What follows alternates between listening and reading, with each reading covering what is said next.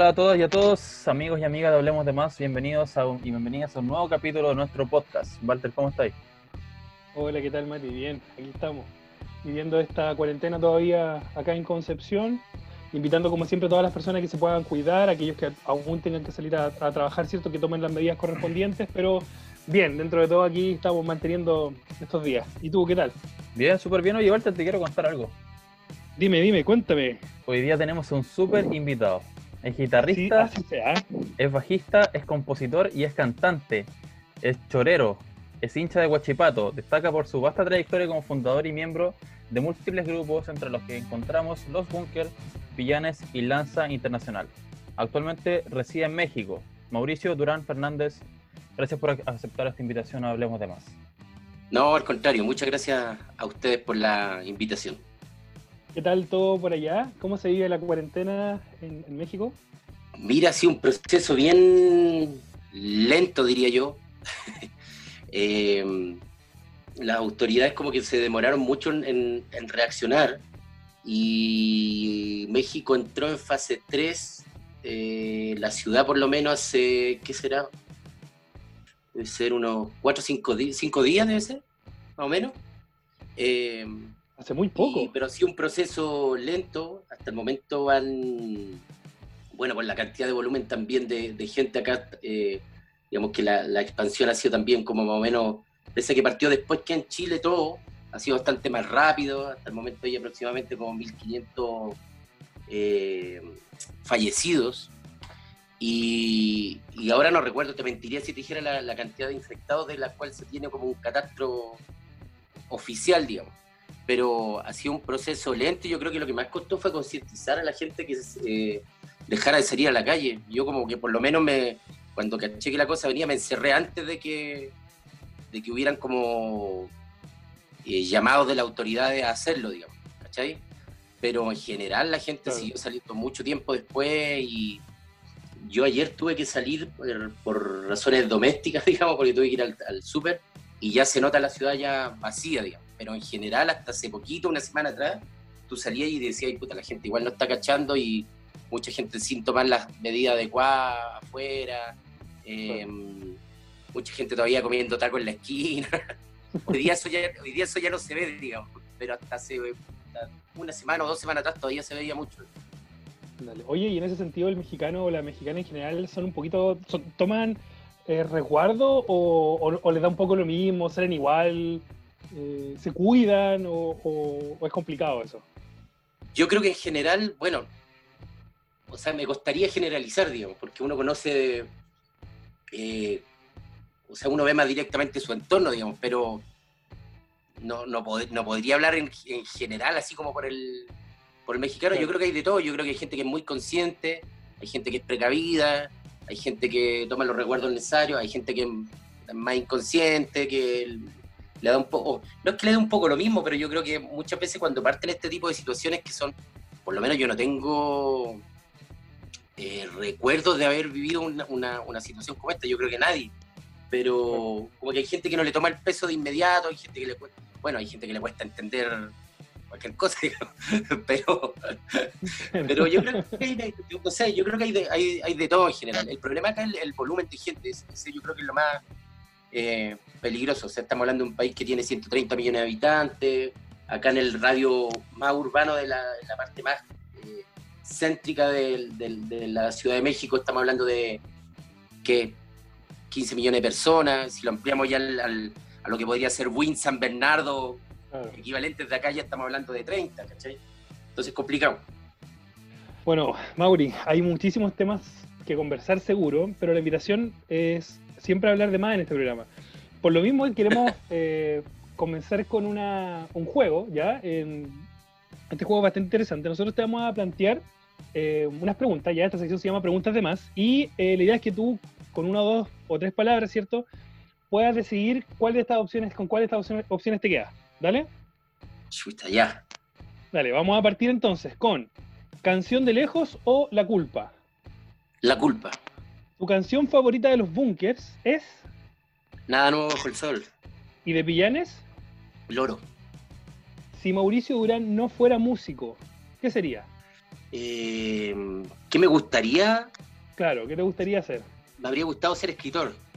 O sea, me habría, me habría encantado, me habría encantado haber tenido el talento para escribir cuentos y escribir novelas, etcétera, etcétera. Pero ahora estoy embarcado en un proyecto justamente de, de, un par de libros que pretendo ahora con la cuarentena poder finiquitarlo. Porque tienen, pero tiene más que ver con lo mío, es sobre música, tiene que ver mucho con historias detrás de las canciones, del proceso de formación de canciones. Está, más metido, digamos, en mi, en mi rollo, no, no, es, no es ficción, digamos. Claro. Si te dieran a elegir solo una de estas tres marcas de instrumentos, ¿cuál elegirías? ¿Gibson, Fender o Rickenbacker? ¿Y por qué? Diablos. Esa pregunta sí me me cuesta contestarla. Justo anoche estaba viendo como modelos y cosas, estaba como embobado viendo como características de guitarra y todo.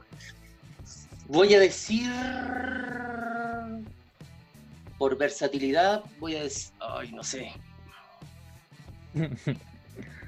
bueno, eh, voy a decir Gibson. Bueno, bueno. Vamos a ver si esto te complica o no. A ver, ¿Ciudad de México o Talcahuano?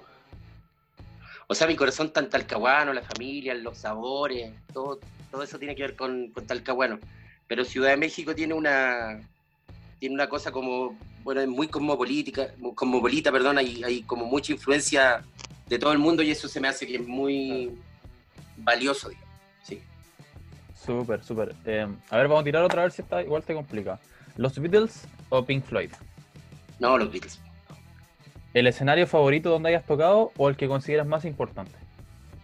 Eh, qué loco. Le tengo mucho cariño al Teatro Concepción, fíjate. Bueno, o sea, más, que, más, que, más que nada porque cuando era niño, todos los, como la, la mayoría de los músicos que fui a, a ver cuando yo era chico, eh, lo iba a ver ahí, iba a ver al Inti Gimani, iba a ver a los tres, o sea, iba a ver a la orquesta también cuando era pequeño, entonces, en cierta medida, como cuando, cuando empezamos con los bunkers y tocar por primera vez ahí, lanzar un disco, yo creo que era algo en tu ciudad, en el teatro al que siempre había ido, para mí eso tiene un, no sé, tiene un significado especial. ¿Qué música escucha Mauricio Durán en los carretes? En los carretes escucho de todo, escucho mucho pop electrónico, sin pop, muchísimo. Eh, escucho más música para bailar, por así decirlo. No escucho, ah, eh, no escucho, si estoy carreteando, no escucho Pink Floyd. Pues. claro. o, o Silvio, no sé. Escucho escucho más música disco o, no sé, me gusta mucho el synth por ejemplo, Pet Boys, The Pet Mode. Para carretear prefiero ese tipo de música. Buena. Em, ¿Vino o pisco? Vino. ¿Carmener, Merlot o Cabernet Sauvignon? Eh, Carmener. Ya, buena. Eh, mira, te pongo un escenario. Carrete, 4 o 5 de la mañana, te pasan la guitarra y te piden una canción. ¿Qué tema toca Mauricio Durán? Mm, tocaría. Es que depende mucho de con quién esté carreteando. Pero. ¿Qué podría ser? Yo creo que tocaría Buddy Holly de Wizard. ¿Cine o teatro? Cine. ¿Cuál es tu película favorita, Mauri? Qué difícil. Complicado un poquito. ¿eh? Las preguntas de ustedes. Lo peor de todo que son cosas que siempre estoy hablando con mis amigos. Nunca nos ponemos de acuerdo. Eh, Goodfellas, yo creo, me gusta mucho. Muy bien. underground de, de Mirko también me gusta mucho. ¿Un libro que recomiendes? El extranjero de Albert Camus. Te pongo otro escenario hipotético. le dicen a Mauricio Durán, Mauricio, puedes tocar en Woodstock o en el Live at Wembley del 86. ¿Cuál te quedas? ¿El live en, el live, ¿Te refieres al, al, Live Aid? Sí. Oye, ¿y el otro cuál era, perdón? Woodstock. Woodstock. No, Wembley. Súper. Eh, lo primero que hará Mauricio Durán cuando termine la cuarentena. Puta, yo creo que tomarme un copete, pero en una terraza. Su buen cabernet. Sí, ahí como sentado a ver la gente pasar, no sé. Yo creo que eso. Nueva constitución, Mauri. ¿Apruebo o rechazo? Apruebo. ¿Convención constituyente o convención mixta? Constituyente. Mauricio Durán Fernández en un concepto es. Un hueón de Talcahuano. Bueno, súper. Partimos súper. muy bien, ¿ah? Partimos bien, sí, súper. Eh, Mauri, lo primero es que queremos hablar contigo es precisamente de lo último que mencionabas, ¿no? De cómo es esa vida de un joven, de un niño de Talcahuano, por lo que significa ser de Talcahuano y con lo, con lo que tú desarrollaste musicalmente, cómo aprendiste sobre la música, la guitarra y cómo fue tu paso posteriormente al profesionalismo. Ok, mira, mi, mi vida está ligada a, sobre todo los, bueno, mira, mis abuelos son de Higueras, de Talcahuano. Mi, y está muy ligada mi infancia a la siderúrgica, a Huachipato. Mi- mis dos abuelos trabajaron ahí, eh, mi, mi papá trabaja ahí hasta el día de hoy, mi mamá después cuando estudió hizo su práctica profesional ahí, tengo tías que trabajaron ahí, tíos que trabajaron ahí, amigos de la familia que trabajaron ahí, los vecinos, porque la, la población esta de Talcahuano, que es lo que antes se conocía como, eh, en Higueras como Pueblo Hundido, era una cooperativa que se armó de obreros de, de Huachipato. Mi abuelo te estoy hablando que participó hasta en la construcción de la siderúrgica, entonces Ah, bueno. toda la vida como familiar y en cierta medida como tu identidad y tu... O sea, se crea como una, un espacio como... Hay como un microuniverso, ¿no? Que se formaba en torno a las empresas antiguamente y sobre todo cuando las empresas en ese tiempo cumplían una... tenían un rol social como muy marcado, muy fuerte, con mucha participación de los trabajadores, el mismo club deportivo, eh, que se iba a fin de año, eh, las empresas se preocupaban de que los niños tuvieran fiesta, etcétera, etcétera. Eh, dentro de ese marco, eh, Huachipato tenía un ala cultural que se llamaba Artistas de la Serie. Ah, y mi súper. papá, que de joven había sido un, un- que todavía existe el artista de la él había sido como muy aficionado a la música. Cuando yo era pequeño se, eh, se metió a estudiar un año primero guitarra popular y después guitarra clásica. Entonces mi papá siempre fue a un, un aficionado eh, y un enamorado de la música, digamos, muy apasionado. digamos. Claro. Entonces de, de chico en mi casa había guitarra, había piano. eh, mi papá siempre cuando veía un instrumento siempre se lo quería llevar para la casa. Que una zampoña, que una quena, que un órgano, que... Siempre, siempre estaba llevando instru- instrumentos para la casa. Y nosotros en cierta medida nos, nos criamos como en, esa, en ese rollo. Yo creo que una cosa muy clave fue que cuando era chico, me acuerdo que yo tenía unos 5 o 6 años, se lo echó a perder la tele. Y mi papá la, la mandó a arreglar y nunca la fue a buscar. Entonces, por ejemplo, pasé mi- mi- la mayoría de mi, pasé mucho de mi infancia sin televisión. Y lo que hacía era jugar, salir a jugar a la pelota, lo típico ahí en, en lo que te comentaba antes de empezar la transmisión, en, sobre todo mi infancia ahí en la René Schneider, en, en Talcahuano. Y, y todo giraba también fuera de la casa en jugar a la pelota y dentro eh, música, estar sacando temas, cosas así. Mi hermano, que es cinco años y medio menor que yo, como que nació con la guitarra ya bajo el brazo, él siempre como que de niño partió tocando, ¿cachai? A mí me costó como más, yo partí como a lo más formal, así como que le dije a mi papá que me enseñara a tocar como a los 11 años, Ya. una cosa así, ¿cachai? Y, y siempre fue así, siempre fue así como un juego, eh, hasta el día de hoy creo que lo mantenemos, ese espíritu que sea como jugar, hacer música, a, a- a tocar música o a cantar. Y, mm, y básicamente ahí, en- en- cuando éramos chicos, mi papá, aparte de mucha música clásica, porque él estudiaba en su rato libre clásica, escuchaba mucho Inti Mani, Víctor Jara, bueno, nueva canción chilena, Súper. mucho Silvio también, te- yo te estoy hablando de esto de años 82, 83, 84, mucho Silvio, eh, y de rock poco, fíjate, ¿ah? como muy clásico, Queen, Beatles, Pink Floyd, y yo creo que de ahí paremos, paremos a contar. Y mm, cuando debo haber tenido como unos, yo he ido como en octavo básico, y se empezaron a armar grupos en el, en el, en el colegio, yo estudiaba en el Salesiano, en Conce. Y tengo un compañero, un tenía un compañero de curso que es mi amigo hasta el día de hoy, que es el Fernando Julio, que es, es el bajista de Inti Gimani, histórico hoy Bueno. y éramos, y éramos compañeros. Y aprendimos a tocar más o menos en la misma, e- en la misma época. Y él empezó a armar bandas primero con gente que era más, más grande de otros cursos, etcétera, etcétera. Y él me invitó a tocar, primero me invitó a tocar teclado, después me pasé a la guitarra, después ya cambié a la guitarra eléctrica y ahí empecé a escuchar otras cosas, digamos. ¿cachai? Bueno, el- la, la gente, la música que estaba de moda en esa época, qué sé yo. ¿cachai? Y partió así Em, pero nunca me lo planteé de manera profesional. Yo después salí del colegio, estudié un año de Derecho en la U de Conce, donde di un, todavía di un bote tremendo. Em, es que yo, ¿sabes que yo? Bueno, podemos hablar de eso más profundamente, pero yo salí muy chico del colegio.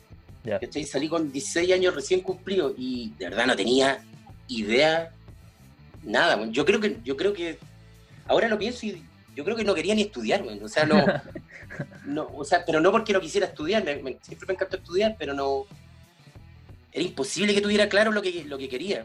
Claro. Imagínate que me terminé dedicando a la música o a armar una banda que en el fondo tampoco el sistema educacional chileno no, no te acompaña en, en absoluto No. a que te des cuenta de eso, ni que ni siquiera te ayuda a desarrollarlo, nada, nada, nada. Entonces, después entré a estudiar periodismo el año 97, no, 95, y estudié el 95 al 2000. Al 2000. Ahí terminé y en la universidad recién conocí a la gente adecuada como para plantearme, ah, puedo armar una banda, me tinca que por acá va la cosa, eh, puedo vivir de esto y esto es lo que me gustaría hacer. Pero lo descubrí tarde, ¿cachai? Ese es más o menos mi rollo. Sí, oye Mauri, y ese, y, y ese momento en que, claro, tú nos dices que ya el 95, 2000, bueno, todo esto, Walter también es de Salesiano, esto él orgullosamente siempre lo, lo menciona. ah, Estuviste mira. ¿qué, qué año saliste, Walter? No, yo salí hace un poco, el 2013, pero es interesante porque para nosotros, en el, yo al menos que me movía como en el ámbito de, en el colegio, ¿cierto? Era súper interesante porque se vive una esencia búnker que, que se mantiene, ¿no? Pa- que conversaciones de pasillo, los profes. sos como un mito. Sí, Mito de la po, Conker. sin duda. O sea, queríais estar en el curso de, queríais tener como la misma sala. Estaba como toda esa onda, ¿cachai? Con De hecho, Walter se en tu puesto, parece. pero- Y sabes qué, el, el co- el- el colegio, el colegio dentro de todo tenía una formación que, eh, puta, yo creo que, bueno, al Salesiano yo creo que se le puede hacer muchas críticas por un montón de cosas, pero yo creo que dentro de todo duda, siempre intentaron, eh, incluso cuando yo entré en el co- el- al colegio en los 80 era mucho más marcado, de, de tratar de dar una weá como integral, una formación como bien integral, que no fuera solo estudiar, estudiar. Había mucho eh, eh, énfasis en el deporte también, pero no solo en el deporte como, en, o sea, fútbol, voleibol, gimnasia. Yo estuve muchos años, yo jugué ajedrez en el colegio, que es una de mis grandes pasiones también, y partí ahí, ¿cachai? Con el profe Barriento, y, grande y el profe. taller de instrumentos musicales. Había como un, un interés al principio por, por, por lo menos yo lo sentía de, de darte como una, una educación un poco más, sí, integral podría decir, como que no solo fuera puta, matemática, matemática. ¿cachai? claro. Mauri, ¿cuál- ¿cómo es ese momento en que, que tú estás en la universidad, me imagino, y te dicen, oye, sabéis que tenemos un proyecto, eh, te, presen- te presentarán a- al señor Álvaro López, no te presentaron a tu hermano porque tú ya lo conocías, pero te presentan a los López a través de Francisco. ¿Cómo es ese momento de, de conocerse, de desarrollar el feeling? ¿Cómo si fue automático, si se cayeron mal al principio? ¿O al, o al- al mismo tiempo tú dijiste, oye, sabéis que con estos cabros parece que la cosa va? Es que un proceso paulatino, porque Franci siempre, eh, Franci tenía banda con los López del de cuando yo estaba en el colegio, entonces ponte tú, yo tenía 10, 20, yo tenía 20 años y ellos tenían 14, ponte tú 15, y ya tenían banda, tocaban de, chiqui- de chiquitito, tocaban juntos, ¿cachai? Y, y yo por mientras tenía banda con Basualto en la U, y con otros amigos, ¿cachai? Y entonces los López siempre estuvieron en mi casa desde antes de formar los bunkers, cuatro años, ponte tú que andaban dando vueltas ahí. Ah, ya. Y, y, no, y, y siempre del- del- desde un principio me cayeron bien porque, bueno, uno porque tienen, tienen una personalidad bien fácil de llevar, son, son buenas personas los, los ¿cachai? Ya. Son muy buenas personas, son, son como... No quiero decir que son un pan de Dios, pero, pero son, son puta, gente de buenos sentimientos, ¿cachai? Nunca hablan mal de nadie, siempre andan como enfocados en la de ellos, ¿cachai? Eso, eso siempre me cayó bien. Y tenían un interés por la música que obviamente también compartían ahí con mi hermano, que era muy... eh, tenían como hambre de conocer música nueva. Y yo estaba pasando, pensé que era un poco más viejo, estaba pasando por un proceso similar, en el cual Basualto, que venía de tocar de los años 80, en Conce, en bandas de rock, tenía una vasta colección musical y estaba metido en, en o sea, conocíamos mu- mucho más música que nosotros y nosotros estábamos como esponja, entonces Basualto nos pasaba, traía cinco o seis discos de cosas, no sé, pues le preguntábamos, oye, ¿qué onda? The Cure, ¡pum! Llegaba con siete discos de The Mm. Cure, no sé. Y nosotros en un par de semanas nos aprendíamos todos esos discos, se los devolvíamos, traía otros de Bowie o de MC5 o de Iggy Pop, lo que fuera.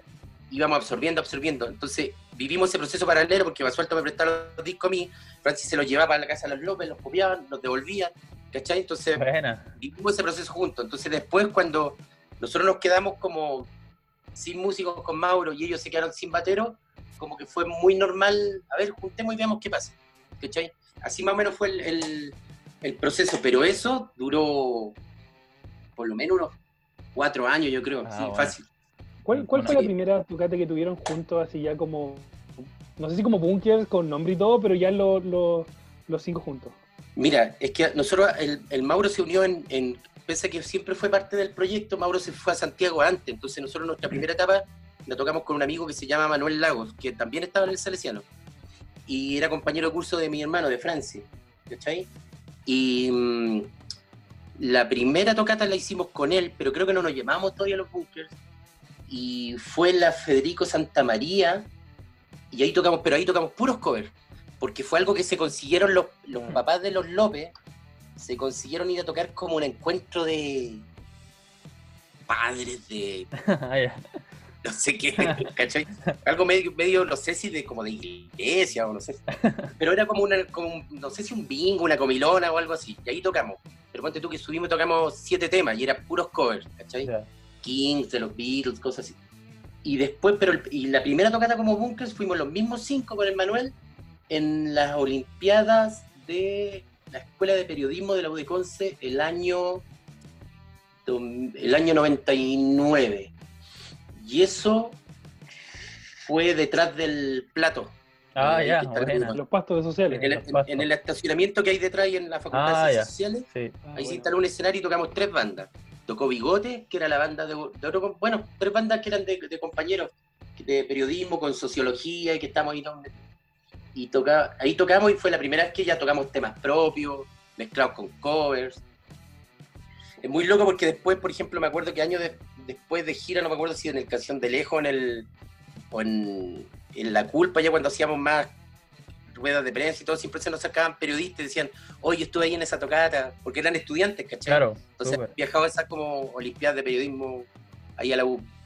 Oye, y ahí eh, um, hablamos un poco de la U, del colegio. ¿Cómo era el Mauri Durán estudiante? ¿En el liceo? ¿Era buen estudiante, más o menos, nomás? ¿En la universidad? Era del montón. Era del montón ahí como 5-9. ¿cachai? Cuando, cuando, chico era Mate- cuando chico era Mateo, me iba súper bien. Y, como que después me di cuenta que no necesitaba estudiar mucho como para que me... ¿Cachai? Y ahí ya después me, como que me metí ahí en el, en el montón. Pero no, no, era más bien tranquilo, era bueno para conversar, sí. Siempre me, siempre me llamaba la atención por estar hablando. Pero, pero no era como de esos buenos desordenados, así como que veremos el vidrio, no sé qué. ¿Cachai? Claro, claro. Em, pero, pero ahí como del montón, y en la U me iba bien también, me iba bien. Bueno, ahí tenía ya más afinidad, sobre todo en la parte escrita, tenía como más afinidad de, la- de lo, de lo que quería. Eso no, no- nunca, me, nunca me costó nada. Eh, creo que estudié para historia, estudiaba, el ramo de historia lo estudiaba porque era, era difícil, digamos, o sea, había un buen profe y todo. Em, teoría de la comunicación, ponte tú un poco de inglés y el resto no estudié mucho tampoco. o sea, no era muy. Es que no era muy difícil sacar los otros ramos, ¿cachai? Como se, con Sí, un poco sí. de sentido común ya los podíais sacar. Oye, en ese sentido, el, el hecho de haber estudiado periodismo eh, te ayuda un poco, te cambia la perspectiva al enfrentarte justamente a los periodistas desde tu faceta como artista. O no sé, pues lo entendí un poco de repente con la pregunta media eh, insidiosa, ¿cachai? Como tratando de buscar una cuña o algo, o, igual de repente decía, puta, de nuevo. Las dos cosas. o sea, sí, o sea, entiendo por qué pasan algunas cosas, no, las no las termino de comprender, digamos. O sea, no las termino de compartir, ¿cachai? Eh, pero, pero en general no sé, creo que los Bunkers nunca fuimos una banda como tan peleados con, como con- ni con la prensa, ni, No, ni nada, ¿cachai? Em, o sea, siempre fue como parte de la pega, ya hay que dar entrevistas, vamos, lo hacemos, lo hacíamos callados, nu- nunca. o sea, obviamente a lo mejor um, alguna vez tuvimos un par de altercados y cosas, pero por, por tener mal día, pero nunca nada. O sea, yo creo que uno, o sea, nosotros lo que nos interesaba desde un principio es como sacar la banda adelante. Y, y en ese sentido, como que pensamos, bueno, es- es- es- esta es una herramienta, la prensa es una herramienta que hay que ocupar, hay que ocuparla bien. Eh, creo que algunas cosas de repente se nos, se nos salían de, las de las manos porque, bueno, eh, no- uno no puede controlar todo, digamos, pero en general para nosotros es una herramienta para poder hacer crecer a la banda. Y en ese sentido yo creo que, que siempre lo ocupamos como de buena forma, por así decirlo. ¿Cachai? Eh, oye, a, a propósito de la, de la amistad que tú mencionabas antes con, con Álvaro, hay una cosa que nosotros nos percatamos que cuando uno entra a tu página de Wikipedia, dice cónyuge Álvaro López. Álvaro López. Aparece ahí. Es bien extraño, no sé por qué estará eso así. No sé si todavía te habías percatado, lo has visto. Pero aparece No, eso en, en Wikipedia. Es bien extraño, sí. Yo, es que Wikipedia lo puede escribir cualquiera, ¿no? Sí, por cualquier cosa, uno puede escribir lo que, lo que quiera. Pero parece que a mi hermano le escribieron eso. O quizás ambos, porque yo, yo cuando revisábamos, ahí estaba, nos llamó bastante la atención de lo que le íbamos a mencionar. Ah, puede ser. Lo que sí había cachado que, por ejemplo, me habían escrito que estaba casado con mi, con mi mujer, que no estoy casado, digamos, pero vivo con ella. Pero, por ejemplo, eh, a ver, cónyuge Álvaro López tiene razón. ¿Estaré casado con él a lo mejor? Una noche de borrachera. Nadie te lo dijo. No, viste aquí, por ejemplo, trabaja con otro grupo, participa actualmente en una columna de la revista Hip Hop con imagen ilustrada de su esposa Larisa Carpintero. Siempre la molesto, le digo, tú escribiste eso, pero no, no sé. Llamativo, No cacho. por lo menos. Es que alguien pone, por ejemplo, aquí también tengo un. En Wikipedia, aquí hay una parte donde. Mira, aquí dice: fue integrante original del grupo electrónico experimental Animales Lesos. Animales Lesos es una banda imaginaria que tengo con un amigo que nunca hemos concretado. Siempre hemos dicho, vamos a tener nuestro dúo electrónico Animales Lesos. Pero nunca lo hemos concretado. Y un día un ami- mi- este amigo, el otro animal leso, digamos, ya. se metió y puso y puso y escribió eso y quedó ahí para siempre. Muchas veces leo y, y- o a veces me dicen, bueno, y tu banda electrónica Animales Lesos. Porque la gente se mete a Wikipedia y, y como que cree que todo lo que está ahí es verdad. Te piden la discografía y todo. claro. Pero bueno, sí. Es todo lo que les puedo decir acerca de mi matrimonio con Álvaro. Con Álvaro López. Una anécdota que te acabas de enterar. Sorpresivo, sorpresivo matrimonio. Oye, Mauri, te quería preguntar un poco, eh, yo creo que uno de los, eh, por lo menos para nosotros como, como, no sé, penquista en nuestro caso, ¿cierto? Y uno de los grandes momentos a lo mejor que pudimos ver fue eh, el show que pudieron realizar en el Festival de Viña. Pero eh, yo estuve leyendo una entrevista del año 2012 que dice, nadie tiene un recuerdo particular del festival, a lo mejor estábamos muy borrachos. ¿Cómo, ¿Hay algún recuerdo real en este momento del Festival de Viña? Para nosotros, por lo menos para mí, fue una locura. Te lo digo. No, lo que pasa es que hay dos festivales de viña. Esa declaración fue el primero, parece. Claro, porque el Sí, primero sí, sí, tocamos, el muy, primero. tocamos muy tarde. Y de verdad, nadie, no, o sea, no me, no me acuerdo mucho. Yo lo que me acuerdo de haber estado como en, en el hotel así esperando mucho rato. Yo me acuerdo que estaba tocando Tom Jones y yo estaba acostado. Como todavía así esperando, puta, ¿qué hora? Porque nos habían dicho que iban a buscar a las una de la mañana o no sé qué. ¿cachai? Entonces como que también después esperar mucho rato, esperar la noche. Como que de ese, ese festival no tengo recuerdo, pero, pero del segundo, del, del 2000, 12, ¿no? sí, El 11 primero o fue 12, 2007. claro, de ese, a ese seguramente nos referíamos a ese, de que Claro. a ese festival no tenía muy, muchos recuerdos. Pero el segundo sí, pues muchos recuerdos buenos, porque tocamos temprano, entonces me acuerdo de todo. y mm, Hoy abrieron, parece, el- esa, esa noche. claro, Sí. pero ahí hay harto, hay muchos recuerdos, no sé, no sé qué te pueda contar. Lo que más recuerdo es que, es que el presidente del jurado era José Luis Perales.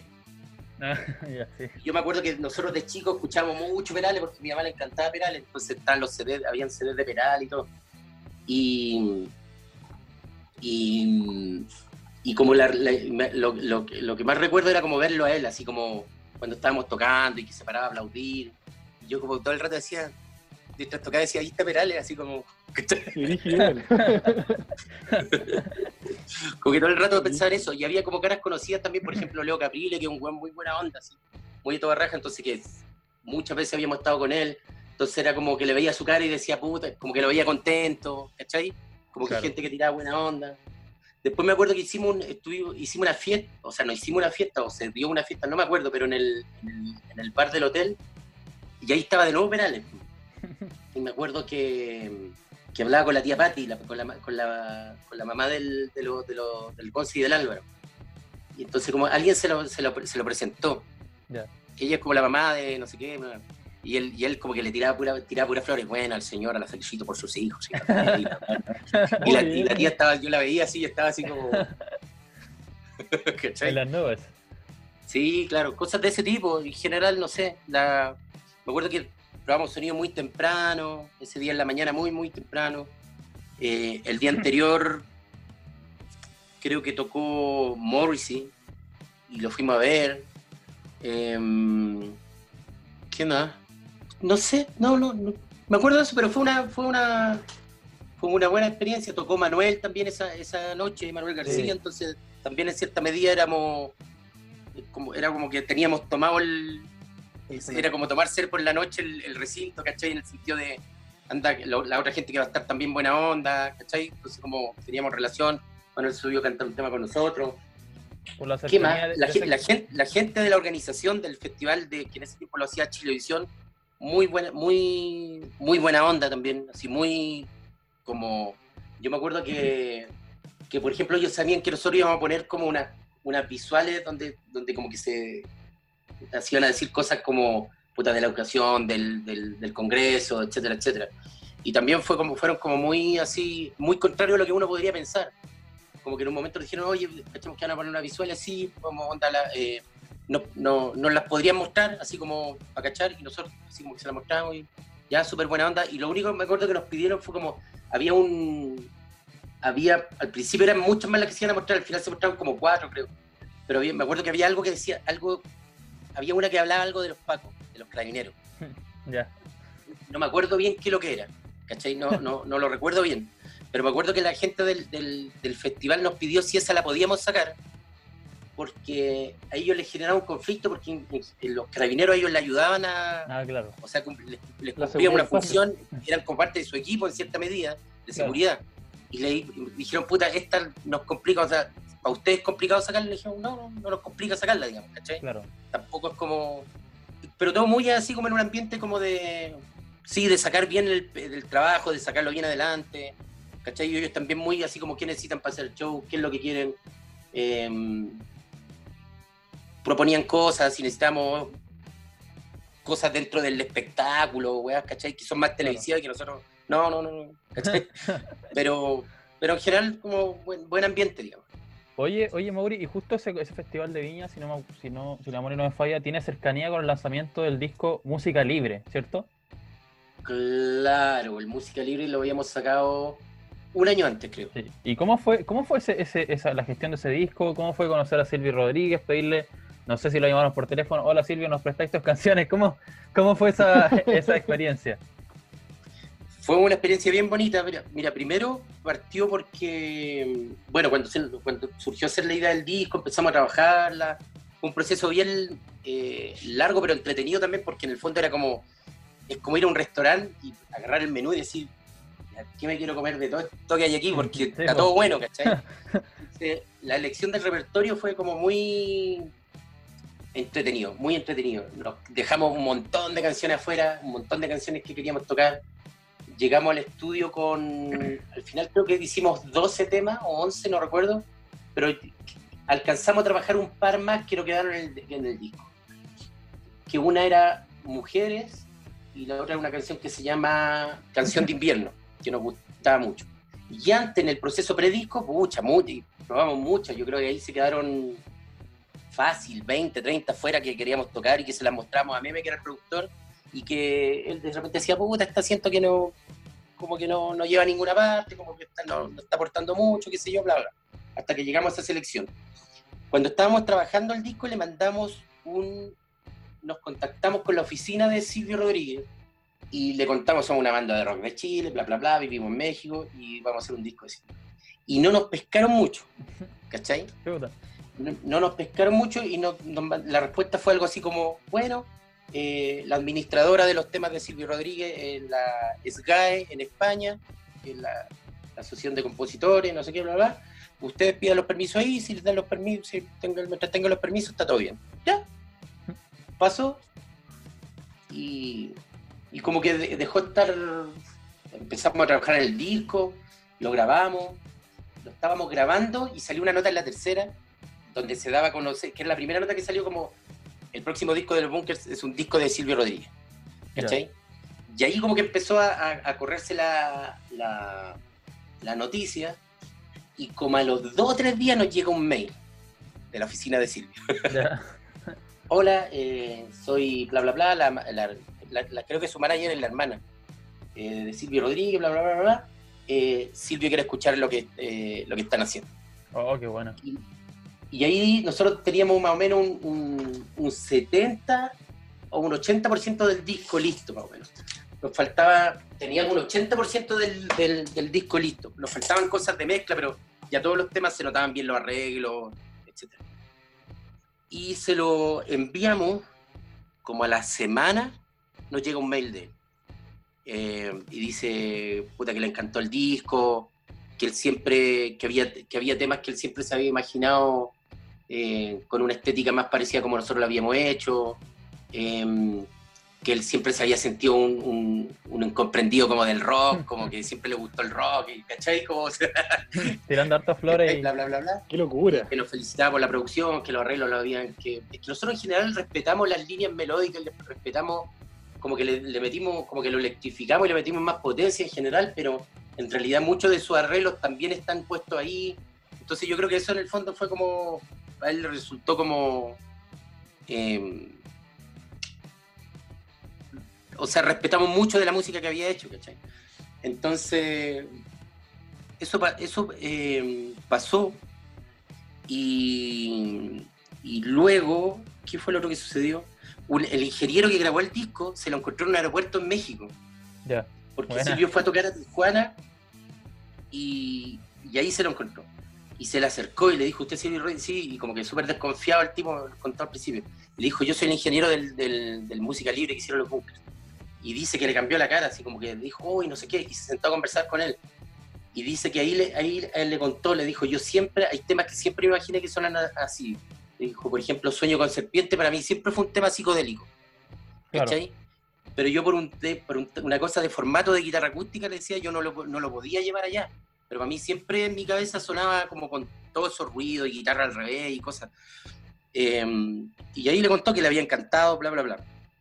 Y luego, la otra relación que tuvimos con él, porque nosotros nunca lo conocimos personalmente, es a través de Isabel Parra, porque Isabel Parra es muy amiga de, de- de él.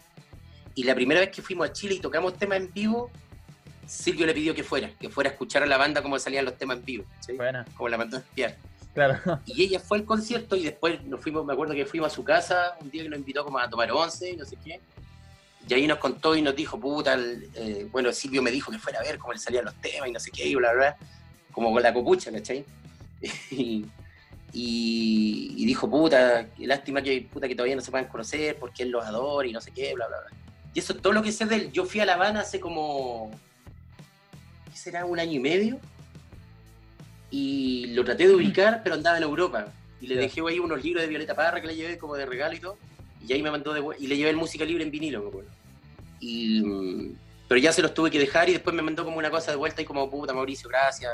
Ojalá la próxima vez que venga a La Habana yo ya esté acá, no sé qué. Pero nunca hemos podido como Claro. coincidir, ¿cachai? Claro. No.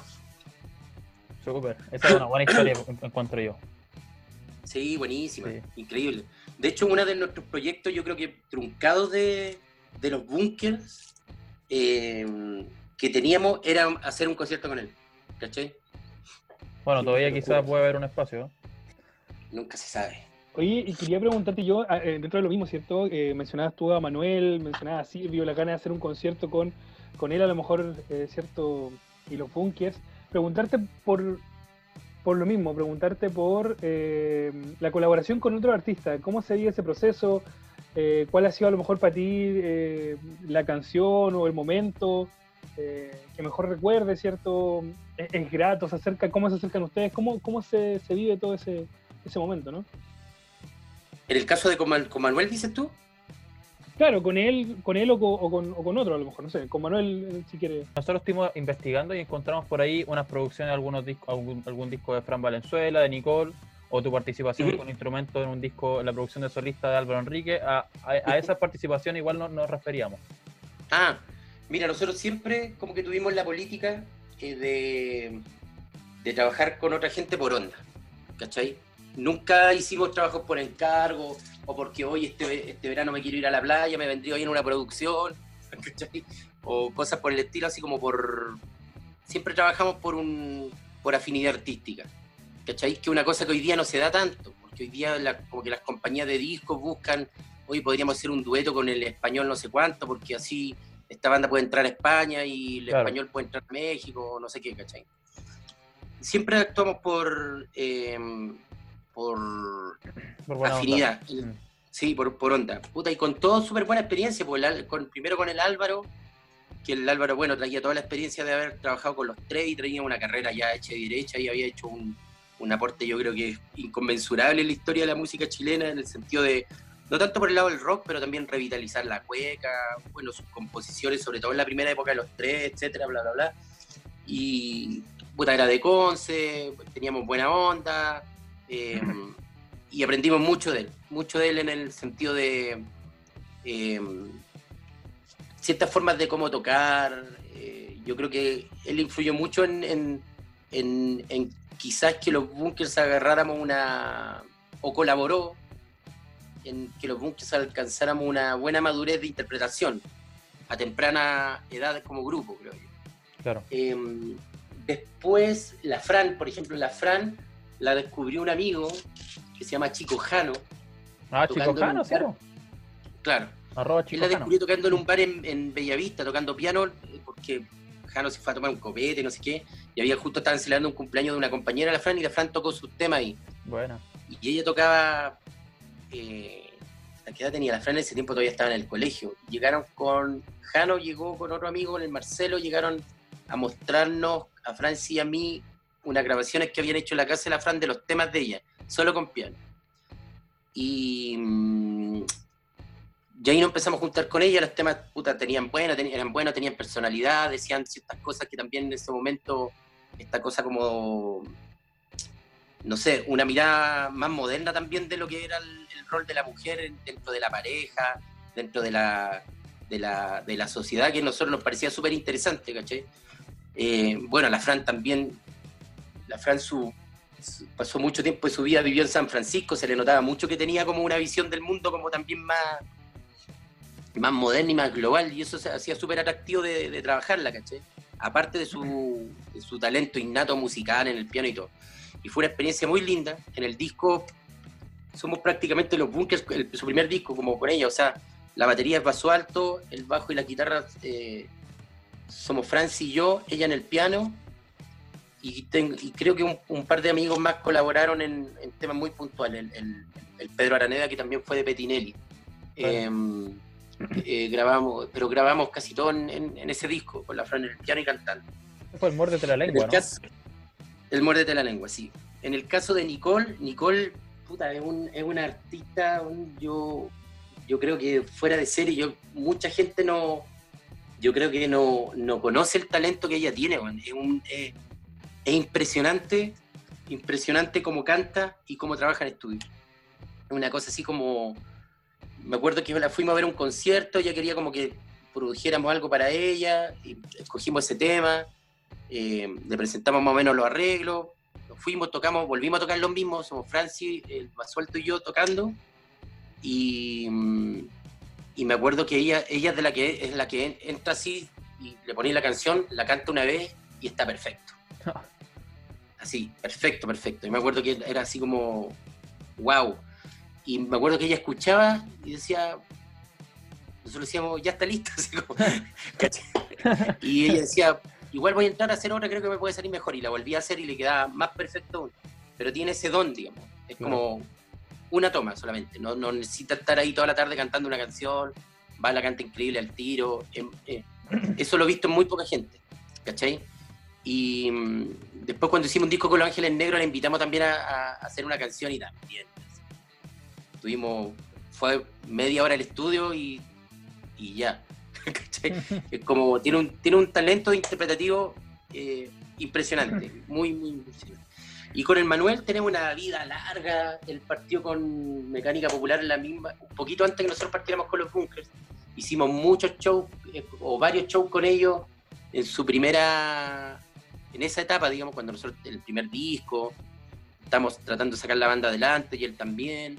Entonces, no, como que ahí tenemos una amistad de años. Y fíjate que es muy loco porque nuestros respectivos managers siempre trataron de, de juntarnos y hacer cosas juntos y nunca se dio hasta que salió como de forma natural. Y eso debe haber sido como ya en la época de la culpa, por ahí. Ah, Empezamos a hacer cosas juntos. Entonces pasó una cosa muy loca. Nosotros estábamos preparando el, música libre, ya lo estábamos grabando, y un día fuimos, nos invitó él a cantar algo a la, a la batuta. Y después nos fuimos a carretear a la casa de un amigo, del Rod Herrera, que es periodista de, deporte, de ahí del Mega, ah, y estábamos, carreteando y nosotros como andábamos haciendo el disco, andábamos pegados tocando Silvia, entonces, me acuerdo que estábamos, Manuel, en ese tiempo su manager era Carlos Fonseca, y mm, entonces nos pusimos a tocar temas de Silvio, estábamos tocando, estábamos tocando, y Fonseca va de repente dice, en medio del carrete, dice, oye, ¿por qué no hacen, no hacen con Manuel un disco de Silvio? Nosotros ya lo, ya lo estábamos grabando, ¿cachai? Y me acuerdo que fue así como, un silencio, me acuerdo que tuve que llevar a Fonseca a un lado así y le dije, puta Carlos, el disco ya lo estamos haciendo. me, acuerdo su, me acuerdo su cara así como de su blanca palidez. Y ya pasó, y Manuel viene a tocar a México como al mes o a los dos meses, entonces fue como ya, invitemos, invitémoslo, ¿cachai?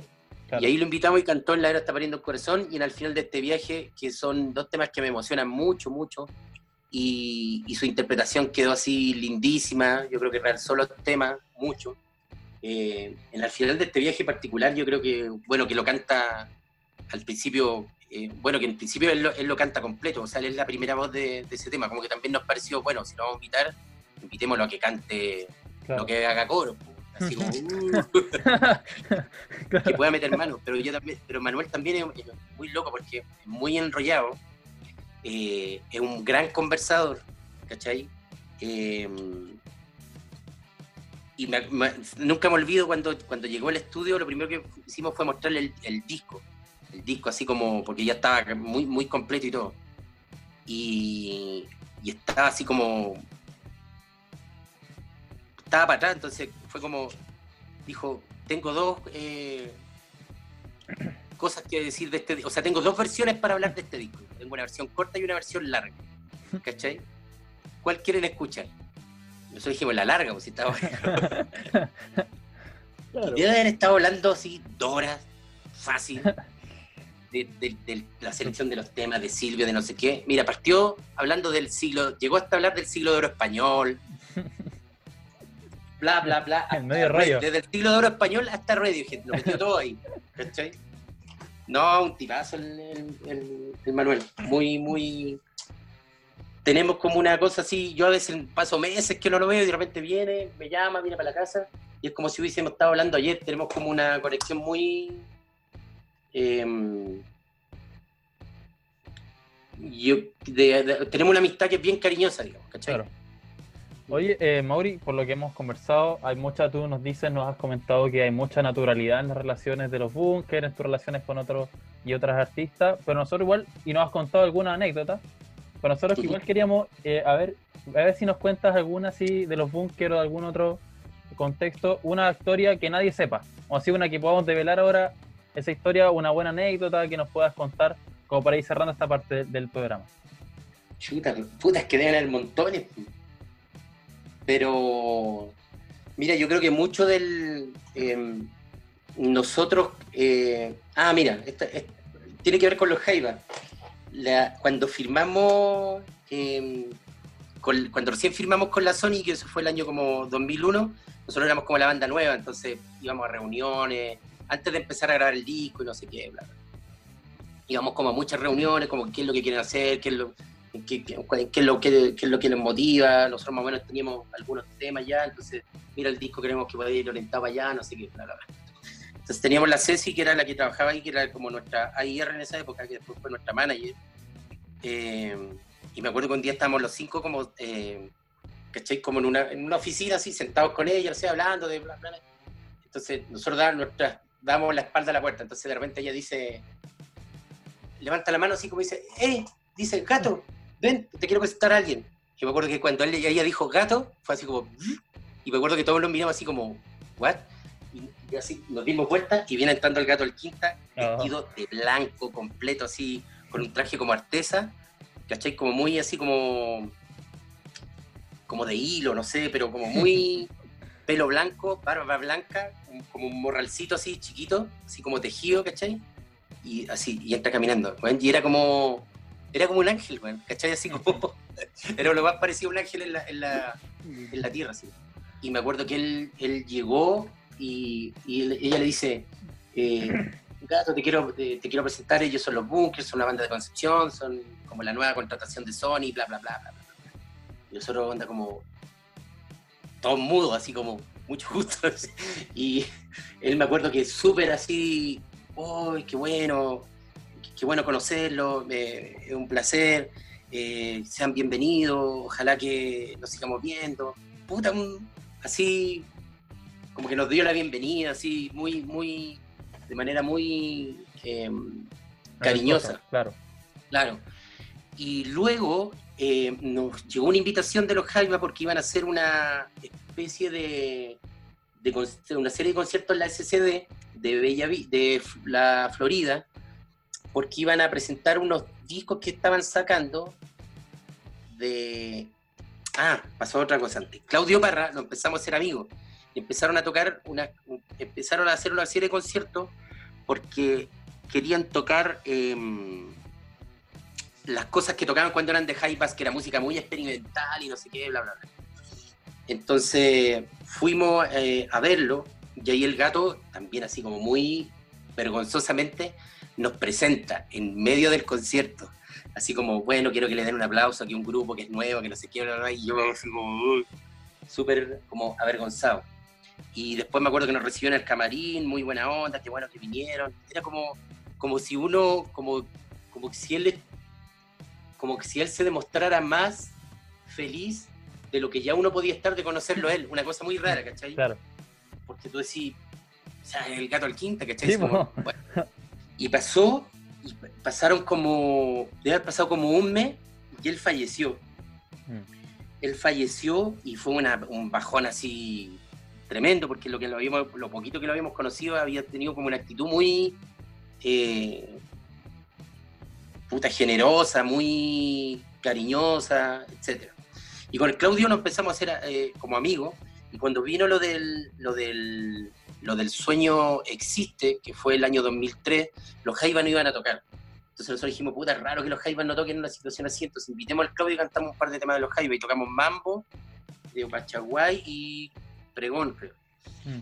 Y me acuerdo que, que Claudio fue con su señora y no, no, cuando lo presentamos se subió y la, la gente se volvió loca y todo, pero cuando terminamos de tocar la gente gritaba, me acuerdo que gritaba gato, gato, gato, eso era lo que gritaba todo el, todo el, el, rato.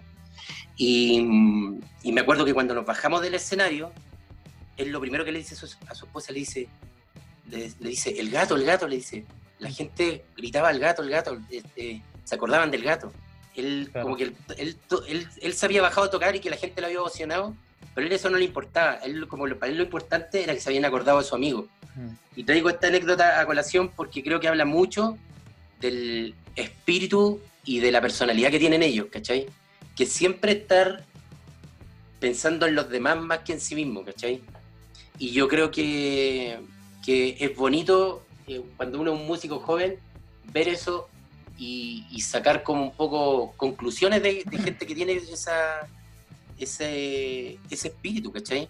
Yo creo que es algo como de lo, de lo cual todos tenemos lecciones que sacar, sobre todo hoy día que la puta que estamos metidos en un sistema y en un y en un modo de vivir que es como más individualista, competitivo, eh, que valora la inmediatez, que valora lo instantáneo, que valora el sacar crédito de las cosas eh, en un corto plazo, eh, no sé, se me hace que es como una como una, una gran enseñanza. Y mucho de nosotros, de como yo creo que del, espíritu de, de, transformar a los bunkers en una banda popular, tiene que ver de esas conversaciones con ellos.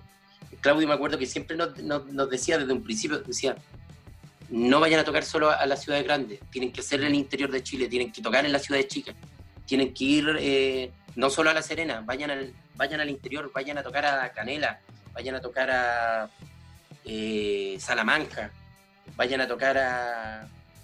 No, no, no quedarse en las ciudades grandes, siempre vayan a los pueblos chicos, vayan a tocar a todas esas partes. Y fue un espíritu que a nosotros nos metió y nosotros el año 2002, 2003, 2004 hicimos toda esa pega y yo creo que mucho del, de la de la cosa que puedo percibir hoy en día de como del de, la, de, cómo la música de los bunkers pudo haber eh, permeado en general en Chile tiene que ver con eso. Tiene que ver con ese espíritu y tiene que ver con un espíritu que nos traspasaron ellos y eso es como bonito a lo mejor de, de contar. Oye Mauri lo último em, el año pasado bueno eh, se reencuentran los, los bunkers momentáneamente y se tienen dos conciertos, ¿cierto? Uno allá en Santiago, en la Plaza de Dignidad, en un mar de gente, pero en contexto de movilizaciones, y el otro, que es el que a nosotros más nos interesa como conversar, es el que ustedes hacen en lo de Conce. Nosotros estuvimos ahí y el mar de gente era impresionante, no sé cuánta gente habría. ¿Cómo se ve desde la perspectiva del músico, del artista, cuando tú te subes a un escenario y ves ese mar de gente que solo va a escucharte a ti porque uno piensa, oye, eh, que en otros conciertos, quizás en festivales, no sé, la Palusa igual hay harta gente, pero van a escuchar a harto artistas. Pero esa tarde en la Universidad de Concepción un público solamente entregado totalmente a los bunkers. ¿Cómo, ¿Cómo fue esa sensación de volver a tu ciudad, reencontrarse y encontrarse en la universidad donde estudiaste con, una, con un público lleno, un, marco total de, de, gente? Puta, ahí volvemos los Jaivas. Yo lo veo como de otra manera. Yo veo era como más que lo ah, toda esta gente nos vino a ver a nosotros, era nosotros nos estamos uniendo a la gente porque está pasando por una, por un, como diría el compañero presidente, por un tránsito histórico, ¿cachai? Entonces, la música, o sea, siempre mi, mi, mira, a mí una vez estaba, eh, eh, de haber sido como cuando ya había partido el estallido y todo, un día estaba así como viendo unas cosas en, Twitter y una niña escribió una frase que era muy simple y que me y que realmente así como que me dejó para adentro y pensando mucho rato y era una niña que tuiteaba y de toda la web de la, decía puso ¿y dónde están los bunkers? ¿cachai? y yo me quedé así como uy, como que me como que fue como que me hubiesen hecho así ¡pah! como un palmetazo Claro. Y me quedé muchos, muchos días, muchos así como pensando en eso. Y claro, dije, bueno, ¿de qué sirve tener una banda o haber tenido una banda que la, que la gente puta lo acompañó en su crecimiento, le dio un buen pasar, le dio em, un buen pasar, me refiero en, en, todo sentido, o sea, como alegría, un cierto bienestar económico, eh, compró sus discos, cantó sus canciones, bla, bla, bla, bla. Sí, siento que ahora esa misma gente está pasando por una cosa que es muy crucial y cómo la banda no va a estar ahí con ellos, ¿cachai? Ese era el punto. Y en ese sentido la tocata de la UDECON se va en ese espíritu, yo creo que todos los, los cinco pensamos eso, nunca pensamos como, hoy mira, toda esta gente nos vino a ver, sino que es como, bueno, toda esta gente ha estado ahí afuera, en la calle, y la banda tiene que estar con, con ellos. Entonces, en el fondo, más lo veo como una especie de ofrenda de parte de la, de la banda. Es como una manera de, no sé, de supongo saber que... O sea, creo que la música siempre tiene que acompañar a la gente. Yo creo que esa es su principal labor, ¿cachai? Acompañarla en el amplio sentido, cuando, cuando estáis en tu casa, cuando estáis encerrado, cuando estáis solo, cuando estáis deprimido y cuando estáis en busca de cosas que son relevantes a un nivel más comunitario, eh, como en este caso, ¿cachai? Creo que también. Y, no, sé, sí, lo veo más como un. como. Lo veo más de aquí para allá que de allá para acá. No sé si. me, me, puedo, me puedo explicar bien. Sí, sí, siento que. que si no, no o sea, son el tipo de cosas que valen la, por las cuales vale la pena tocar. Claro. ¿Cachai? Sin duda hay otras por las cuales también vale la pena tocar, pero yo creo que esta era una de las que sí valía la, la pena eh, juntarse. eh, hablamos con los chiquillos, les preguntamos qué les parecía, estaban de acuerdo. Eh, nuestro, nuestro primer, nuestra primera idea era hacer un concierto en el, en el Museo de la Memoria. Este- ahí queríamos que fuera el concierto de, de Santiago, pero al final pedimos los permisos, al principio nos dijeron que sí, después nos dijeron puta que no se iba a poder, como que el directorio no aprobó, y a última hora salió la idea de hacer esto como en la, en la primero en la, en la Plaza de la Dignidad, y lo de la U de Conce siempre, eh, apenas fu- eh, pensamos en un lugar en Concepción, siempre fue la U de Conce. Bueno. Ese fue como el, el, el escenario ideal para nosotros. Y, mm, y se lo planteamos a la gente de la, de la mira, nos gustaría hacer esto, y la U de Conce dijo que sí al tiro, sí. ¿cachai? Fue como, obvio, sí, hagámoslo. Eh, y, y, y me pone contento porque se juntaron, no sé, 70.000, 80.000 personas en... No se, na- no, no, no, no se quebró un vidrio, ¿cachai? Que era como No, una cosa que a mí me, me, me- me- como que me, de los dos conciertos me preocupaba como que no hubiera daño, y sobre todo que no hubiera daño a la gente. En, en ese sentido, la U de Conce estaba más resguardado, digamos, que en, que en Santiago, que era un, un tema mucho más delicado el tema de la, de la seguridad, para la gente y para, y para nosotros. Pero, pero eso, eso es lo que yo, o sea, como que lo que más quedo contento que fue una acción como súper limpia, como entrar, tocar, cantar. Eh, yo creo que fue una situación como de comunión y después toda la gente irse, ¿cachai? Como, claro. no sé, yo creo que era un, no sé, Sí, fue el- como, yo creo que fue bonito para la gente, fue bonito para nosotros también tocar en un contexto así, como juntarlo en un contexto así. No le, no le veo pérdida. Sí, yo, yo hubo mucha mística, yo te cuento acá desde la, desde la, desde la posición del estudiante lo de Conce como nosotros y desde el fanático de los bunkers igual. Hubo mucha mística porque salían poquitas notas en redes sociales sobre que iban a volver los bunkers y era como un secreto a voces hasta que lanzan el afiche y todo. Así que de verdad que fue fantástico. Em, pero yo te quería ya eh, hab- hablar de otros temas porque hemos hablado harto de música, pero Sí. quería conversarte sobre, sobre dos cosas. Eh, yo sigo harto tu Instagram Live y he, visto que parece que te gusta, bueno, vamos a hablar de dos pasiones que parece que tú tienes. Uno parece ser la, mus la cocina y otro parece ser el fútbol. Hablemos primero de un poquito de la cocina y después hablemos de tu pasión por Huachipato y qué, y qué significan esas ambas cosas para ti en tu cotidianidad. Por la cocina, eh, ¿qué significa? Eh, no morirme de hambre. no, pero la, cocina es como mi amor por la cocina, algo que descubrí tarde, porque cuando yo vivía en Conce no cocinaba mucho, cocinaba no, unos tallerines, así una cosa. Y, pero me acuerdo que cuando empezamos, típico esa edad, cuando, bueno, cuando estaba en la universidad y empezamos a salir, hacíamos, salíamos los años, salíamos a mochilear, eh, y nos quedábamos acampando ahí en cualquier parte y bla, bla, bla, y como que teníamos que cocinar ahí en, en el bosquecillo y la onda, como que ahí le empecé a agarrar el gusto, me di cuenta que me gustaba cocinar para los demás, digamos. ¿cachai? Claro. Y, y después ya cuando me fui a vivir solo, ya me, me vi obligado y me transformé como en un fanático, en un fanático de las cosas bien como preparadas. Ayer, mira, por ejemplo, ayer hice una salsa de tomate, estuve tres horas haciéndola. soy como metido en, Metido en en papa papa. para que quede bien, así como... Sí, po. Sí, buena. para que se cocinara bien, para que se quedara todo, la cebolla y el ajo quedara deshecho, etc. pero no sé, ¿sabéis qué me pasa un poco? Cuando cocino, como que pienso, me pasa lo mismo que cuando eh, iba a nadar, por ejemplo, que pienso cosas que comúnmente no pienso. Ah, ¿cachai? Como que reflexiono sobre cosas, como que no sé si llamarlo, no, no, no quiero, no quiero exagerarlo y decir como hoy entro como en trance, ni, llego a, encontrar el nirvana ni nada, pero no. pero sí siento como que, como que reflexiono de cosas y pienso en cosas que, que generalmente no pienso cuando estoy en otras situaciones que también podrían prestarse como para estar meditando o pensando o reflexionando, ¿cachai?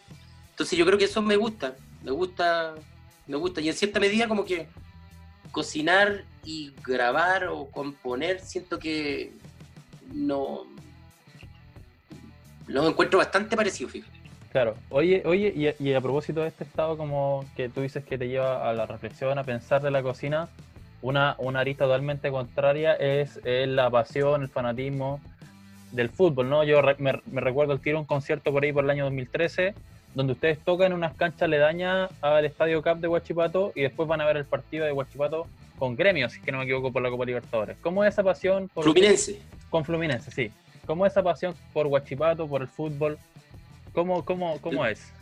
Lo que pasa es que cuando yo era, imagínate, yo vivía, vivía ahí cuando chico, a cuadras del estadio, y mi abuelo vive, mi abuela todavía que está, que, que está ahí, todavía vive ahí en el estadio, o sea, a cuadras del estadio, entonces de chico íbamos, nos llevaban ahí, y cuando no había partido, afuera del estadio en esa época, porque creo que ya, lo, eh, ya no están, pero había juegos infantil, había eh, resbalines, columpios, etcétera, etcétera, entonces para nosotros era como muy normal con amigos más chicos o primos, irnos al, al estadio a jugar a los columpios, ¿cachai? Pasar la tarde ahí. Eh, mi papá como trabajaba en Huachipato, también cuando chico me metió a jugar fútbol ahí como en, la, en el como en el torneo que es como interdepartamento, ¿cachai? Entonces yo jugaba por un equipo que se llama Rodi Barra, que era de Barra, que era donde trabajaba mi, papá. Y mm, entonces como que la, la, la, la vida, ¿cachai? Es de, es de esa esas cosas que está ahí a las cuatro y aunque no vaya al estadio, sentir los gritos y, decir, ah, Waldo Guachipato. ¿Cachai? porque se escuchan los gritos de, la, en, la, casa. O de repente, uh, ¿cachai? Oh, penal. Ya empezáis a escuchar el estadio, ¿cachai? Más que, incluso más que verlo, aprendí a escucharlo, aprendí a... O sea, por ejemplo, mi abuelo salía al patio o yo de repente iba al estadio, volvía, mi abuelo me decía, ah, ganó Guachipato 2-1. Pero sabía por, lo, por cómo, la forma de los gritos nomás, ¿cachai? Claro. O de repente decía, uy, penal. ¿Cachaba el tiro que había un penal? ¿cachai? afinó el oído ahí con, el, con la música del estadio. Oye, Exactamente. Y, con otros deportes, algún otro deporte que te guste, alguna relación con algún deportista por ahí? A ver, deporte, o sea, otro, mira, deporte, si por ver deporte me encanta verlo, o sea, toda la época de, por ejemplo, el, tenis me gustaba verlo, cuando había bueno. tenistas pues, a Fernando González tuve la oportunidad de conocerlo después ya eh, cuando él ya terminó su carrera y se fue a sentar más en Chile, un tipazo así, muy buen amigo, muy buena onda, increíble, un, tipo fuera de, serie. Con el único deportista diría yo que tengo como más relación, que le, puedo mandar un WhatsApp, por ejemplo. claro. Em, él, pero mi, pero mi verdadera pasión, pese a que no un deporte yo eh, propiamente tal, es el ajedrez. Eso es lo que ah. más me gusta. Yo me, pacho, me, pacho. Me paso muchas horas al día viendo videos de ajedrez, tipos de partida. Voy a diario, bueno, ahora ya no voy porque no, no puedo ir, pero, pero digamos, hace un año y medio, dos años que encontré un club aquí cerca de mi casa, voy todos los días, estudio con un profe. Eh, eso sí le, le dedico tiempo y le dedico. Debo consumir tres, cuatro horas de ajedrez al día fácil como Bobby Fischer, Bobby Fischer chileno. Eh, no, mira, me, encantaría decir que soy así de talentoso, no, yo es como ese tipo de cosas en la cual, mira, no, no soy, no soy malo, pero tampoco soy tan bueno. Ah, pero el tipo de cosas que uno no es tan bueno, pero... Le gusta. Pero, te gustan y te, y te apasionan, ¿cachai? Bacán. Hace un ratito hablábamos un poco, es cierto, de, de los conciertos que ustedes hicieron acá en Chile. Y una de las cosas que queremos preguntarte y saber un poco tu opinión y, cómo lo has visto tú eh, es justamente todo el movimiento y la revuelta popular que ocurre acá en Chile desde el 18 de octubre en adelante. Eh, y queríamos saber un, poco cómo lo veías tú, ¿cierto? Este Chile que, exige, que mm, plantea ciertas nuevas demandas, ¿cierto? O retoma algunas que vienen desde siempre, ¿no? Eh, ¿Cómo lo viste tú? ¿Cómo lo ves ahora? Eh, Yo creo. Eh, a mí, mira, me ha cambiado mucho mi forma de pensar desde que me vine a vivir a México. O sea, más que mi forma de pensar, me ha hecho constatar, algunas cosas que ya pensaba. Eh, y yo creo que hay, hay, varias cosas. es un poco largo esto, pero y es complejo, pero voy a tratar de resumirlo. Yo creo que Chile es un país eh, pese a todas las virtudes que tiene, em, que es, bueno, está claro que es un país que es poco equitativo, eh, donde la, la solidaridad se muestra de una manera muy extraña cuando se muestra. Em, es un país eh, muy em, uniforme culturalmente en el sentido de no, no que no tenga, eh, o sea, hay una variedad cultural impresionante que mostrar, uno se da cuenta cuando sale de gira y todo que, o sea, Chiloé o Arica no tienen absolutamente nada que ver, o, tienen que ver, pero digamos, tienen un montón de cosas que son únicas de los lugares y que en Chile no, no, no lo aprovechamos porque hay una idea también de la cultura como de uniformizar la cultura. ¿Cachai? Em, creo que es un país poco abierto al, al, aporte de, no solo de la, de la, diversidad cultural dentro del país, sino que de la diversidad cultural que existe en el mundo. Em, y, y a eso me refería adelante cuando te decía que Ciudad de México es una ciudad como, como política, porque es una es un, el mexicano es un, pueblo que, el, que cuida lo más que puede su cultura, la preserva muchísimo, es muy orgulloso de ella, y cuando hablo de cultura no me refiero a, al Museo de Bellas Artes, pues, me refiero a la cultura vista en el amplio sentido de la palabra, cotidiana, día a día, la pintura en la calle, la comida en la calle, todo, todo, todo, todo, la cultura popular. Y, además es un país que recibe mucha influencia de el resto de los países latinoamericanos y los abraza como con cariño de Estados Unidos por ser un país que limita con, un país tan eh, poderoso de energía en el sentido de que eh, culturalmente influye eh, a través de la televisión, los más media, la música, el cine, obviamente, hasta Netflix hoy en día, todo, todo lo que crea que sea un país. Y en ese sentido, México es un país que sabe permear muy bien lo de afuera y lo recibe muy bien, pero también sabe mantener muy bien su diversidad cultural y la, y cultura propia. México también es un país muy diverso, como eh, si al sur, a la península de Yucatán, no tiene nada que ver con Juárez, no tiene nada que ver con con Mexicali, no tiene nada que ver con acá, eh, con la Ciudad de México. Guadalajara es otro rollo, Monterrey es otro rollo, y así. Entonces, siento que eso le falta a Chile. Yo creo que Chile es como un, país muy uniforme. Segundo, creo que tenemos eh, un, creo que se nos ha instaurado en,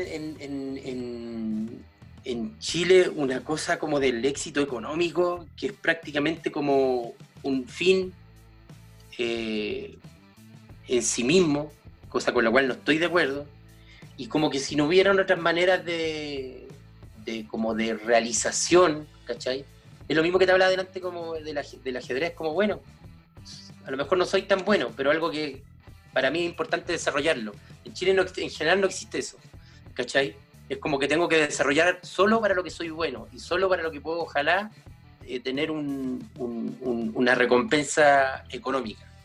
¿Cachai? Eso a mí es algo como que me, molesta, me duele de Chile, Claro. En términos generales, obviamente, porque sé que hay gente que, tiene, y yo creo que las generaciones más jóvenes espero tener otra mentalidad y esto eh, supongo que lo que está pasando ahora es que, que, eso está empezando a ser fricción y estamos como queremos cambiar eso, ¿cachai? Pero pero hay una cosa así como media, es como Chile es como un, es como un, como un país matemático, no sé, no sé mm. cómo explicarlo, como un país que solo se rige por, por números, como que los números valen, ¿cachai? Es como, por ejemplo, hay una cosa que a mí me pasó mucho cuando, cuando terminamos con los bunkers y, empezamos un nuevo proyecto con mi hermano que, que, que se llama Lance Internacional y partió de una manera muy distinta y un, y un, un grupo que no tiene la popularidad de los bunkers, por ejemplo. Y eh, no sé, por ejemplo, si los bunkers lo escuchan en Spotify un millón setecientos mil personas al mes, esta es una banda, estamos hablando que lo escuchan 20.000, 30.000, claro. ¿cachai? Em, pero para mí es un proyecto que adoro y que amo y que me, y que me encanta y un grupo que me encanta porque tocamos en clubes chicos, eh, no tenemos roadie, ¿cachai? Tenemos un roadie, un ingeniero y con eso andamos, andamos de nuevo acarreando el amplio y todo ese tipo de cosas. que para mí son como muy importantes de volver a, A a vivir. vivir, de volver a Mm. sentir. Eh, y la gente tiende a pensar que podría ser un proyecto que. Porque incluso leí un par de comentarios donde como. Ya si. et- et- et- como.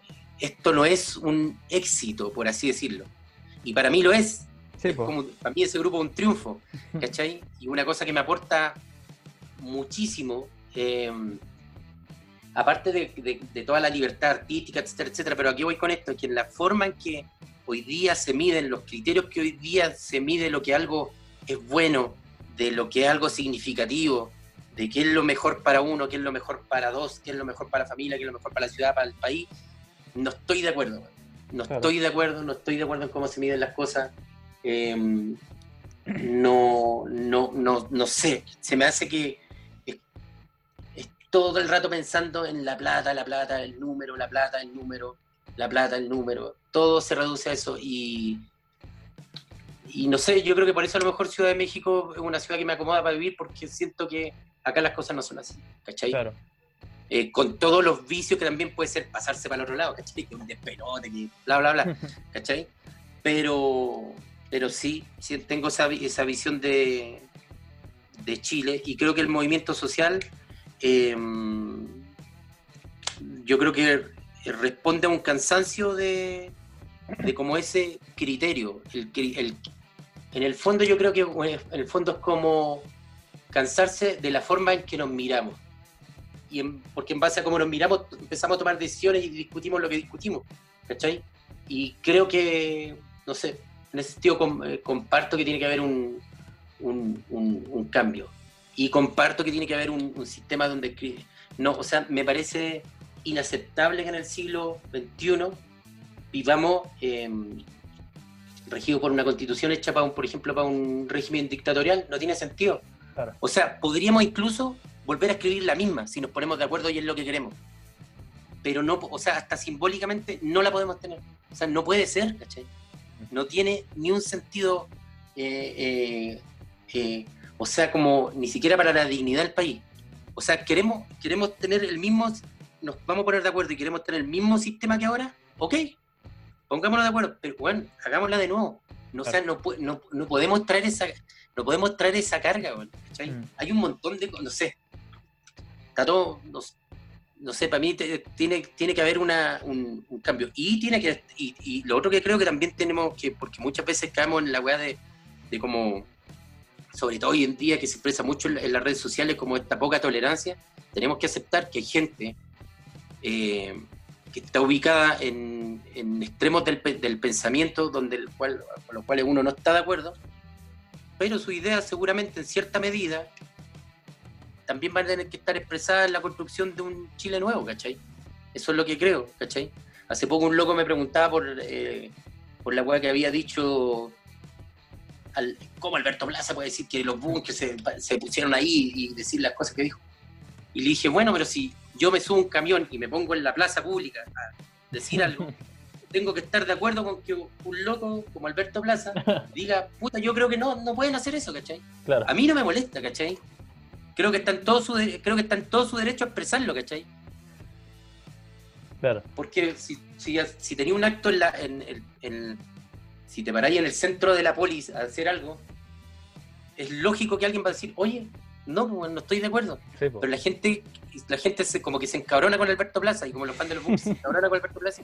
Yo digo, pero si está bien, si lo, o sea, está en todo su derecho a decirlo, ¿qué le voy a contestar? No, lo que pasa es que, no, pues si está, o sea, es obvio, ¿cachai? Claro. Y eso también tenemos que tener mucho cuidado al momento de, creo yo, de, de conversar cuál es el país nuevo, ¿cachai? Claro. Oye, oye, Mauri, para ir cerrando, ha sido un, un- un grato programa. Hemos conversado de muchas cosas, sobre todo de música y otras cosas más. Pero nos va quedando ya muy poco y queremos cerrar con otra dinámica que nosotros tenemos, que se llama Póngale, tar- póngale tarjeta profe. Entonces, te vamos, a pasar eh, imaginariamente tres tarjetas. Una tarjeta roja, una tarjeta amarilla y una tarjeta verde. El- como si fuese un semáforo. El verde abre el paso, el, el amarillo mm, y el rojo. eh. ¿Vale? Y te vamos a decir algunos Ok. nombres y tú ves qué tarjeta le vas poniendo. Nombres Sí, nombres de personas. de personas. Mm, ya, Dale, vamos, vamos con el primero. Álvaro López, verde, Silvio Rodríguez, verde, Los Guasos Quincheros. verde, Bueno. Eh, Mon Laferte, verde, Nicole, verde, Fran Valenzuela, verde, Álvaro Enríquez, verde. Sebastián Piñera, Es que, mira, nunca voy a decir roja de un músico. Porque, porque hasta podría no gustarme su música, pero no le voy a poner tarjeta roja por eso. claro. Pero ¿cachai? Sebastián Piñera, Sebastián Piñera le pongo roja, Giorgio Jackson, verde, Fernando González verde. y los Beatles. Los Beatles, Sí. dorado, tarjeta dorada. Mauricio, Muy bien. Mauricio, muchas gracias por hacer- cuando te hablamos, cuando te escribimos para que viniera a conversar con nosotros en Hablemos de Más. Todo el tiro fuiste súper buena onda, nos aceptaste la invitación y viniste a apoyar a un espacio que es súper incipiente, tenemos poquitos capítulos, así que de verdad te agradecemos enormemente y te despedimos con un fuerte abrazo a la distancia por, por participar con nosotros en este capítulo. No, al contrario, gracias a ustedes por invitarme. Espero que no haya sido una lata y que alguien No, que lo escuche le pueda, le pueda resultar interesante. Bueno, Eh, eso, cuídense. em, Mauri, Eh, muchísimas acá. gracias por, por conversar con nosotros, por disponerte a estar acá. al contrario, Y, eh, nada, queríamos invitar a todas las personas, ¿cierto?, a que nos puedan seguir en nuestras redes sociales, arroba hablemos.demás en Instagram y en Spotify también, donde vamos a estar subiendo eh, nuestros siguientes capítulos. Vamos a subir material también de, de esta conversación eh, en nuestra cuenta de, de Instagram. Así que muchas gracias a todos y nos escuchamos en la próxima.